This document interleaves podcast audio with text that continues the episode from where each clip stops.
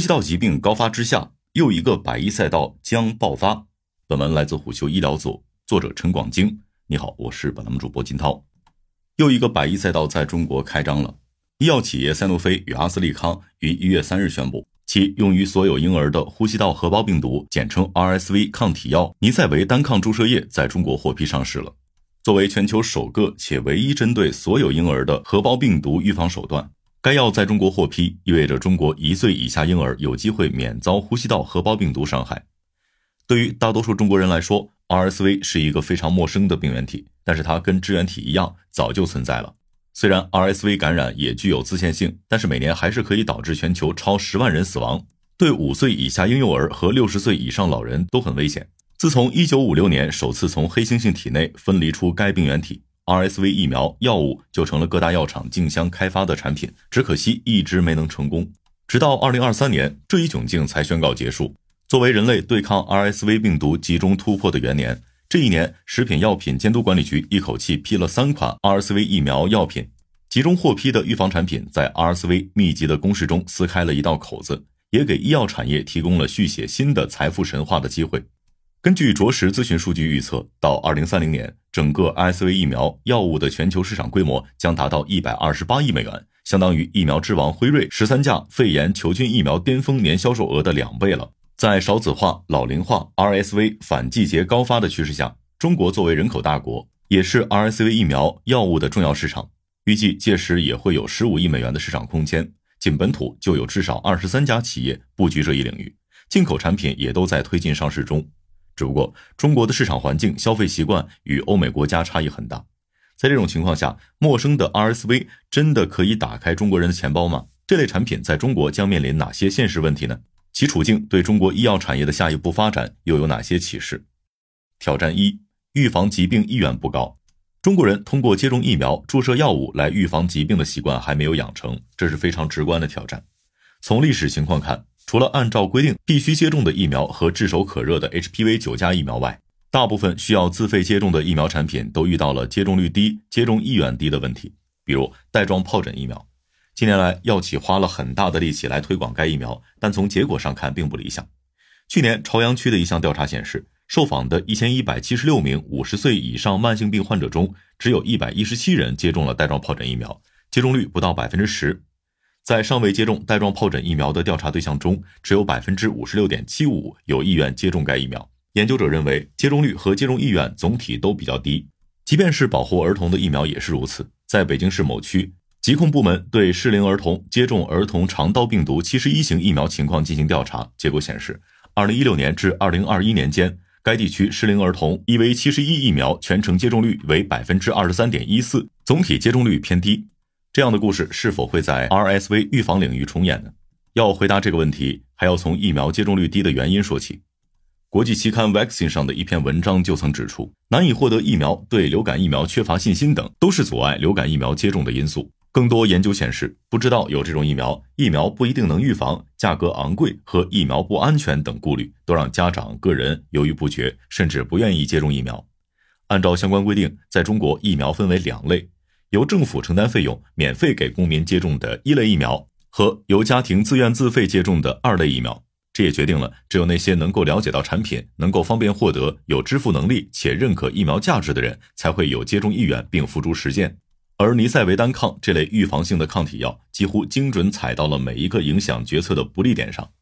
尼赛维单抗属于抗体药。其设计的本意是将中和抗体直接注入人体，可以保护免疫系统还没有长成的婴幼儿和免疫较弱人群，这被称为被动免疫，是相对疫苗这类主动免疫产品而言的。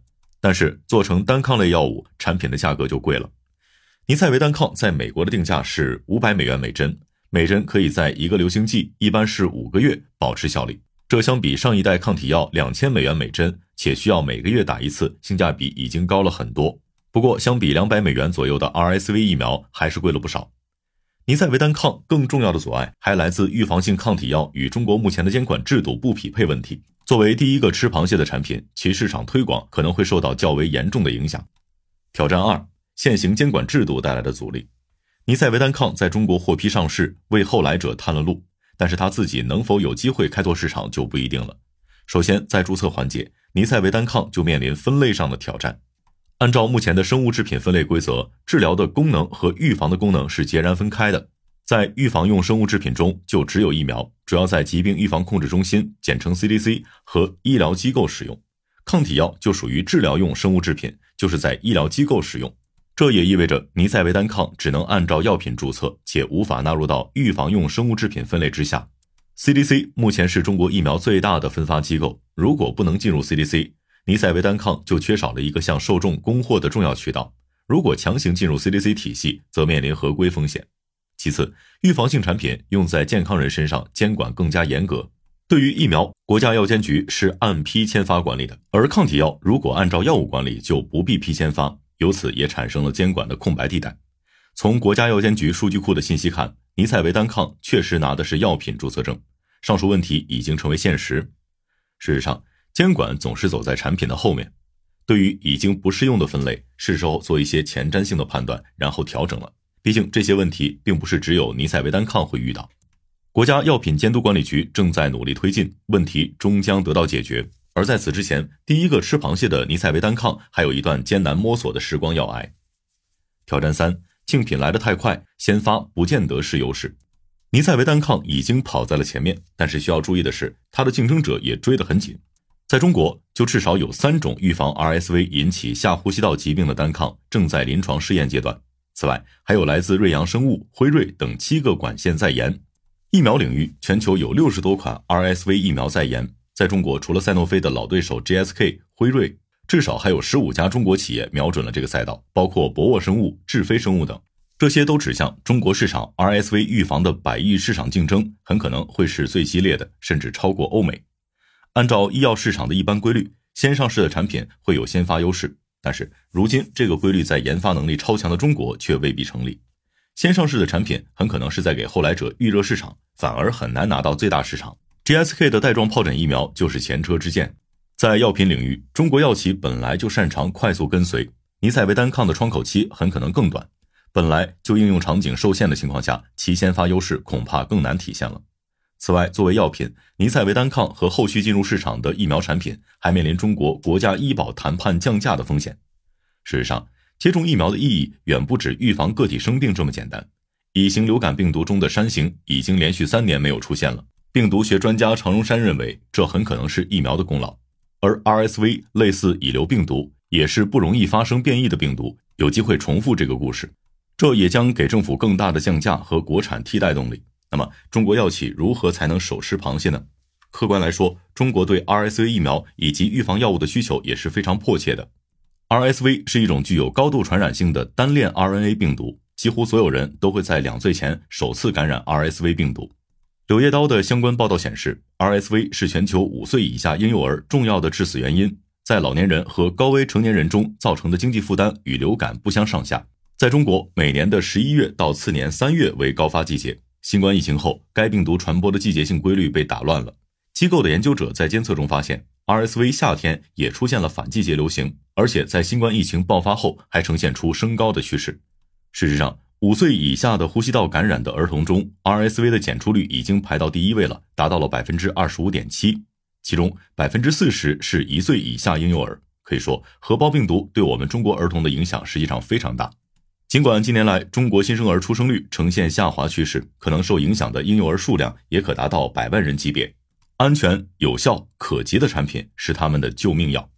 从这个意义上讲，国产替代的产品非常重要。勇于第一个吃螃蟹，经历种种阻碍，在无人区拓荒的创新者更加可贵。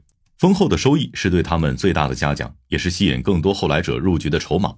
跨国药企的前沿产品无法在中国市场拿到足够的收益，本土企业会更加没有首创的热情。